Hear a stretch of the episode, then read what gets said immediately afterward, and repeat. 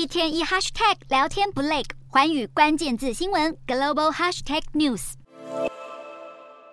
美国总统拜登尽管已经年过八十，依然充满活力，时常到全美各地视察会见百姓。当地时间二十五日，拜登前往一场北美工会的集会活动，并发表演说。这是他稍早透过竞选影片正式宣布角逐连任后首次公开现身。拜登演说大量篇幅全在细述自己执政两年多以来的政绩，为接下来的竞选宣传预做铺陈。最后，拜登也不忘把矛头指向选战对手，洋洋洒洒地批判前总统川普领导的共和党极右派势力。拜登为大选。鸣枪起跑，最大劲敌川普当然也毫不手软，同样发布影片，以犀利的言辞与拜登隔空交锋，仿佛是二零二零年大选两人口水战场面再度重演。川普以极端言论攻击拜登，指控他危害国家，把全球推向第三次世界大战的边缘，是史上最烂美国总统。另外，共和党全国委员会也随即唱和川普，批评拜登与现实脱节，不断制造危机，根本没有资格再当四年总统。许多受访的美国选民其实不愿见到拜登再度角逐白宫大位，最大问题不外乎是年龄。拜登已经是史上首位年过八十的美国总统，要是顺利连任，做完第二任任期，卸任时将高龄八十六岁。虽然拜登多次表明自己身体健康良好，能完全履行总统职务，但这位最老美国总统想要再做四年，年纪势必会是最大绊脚石。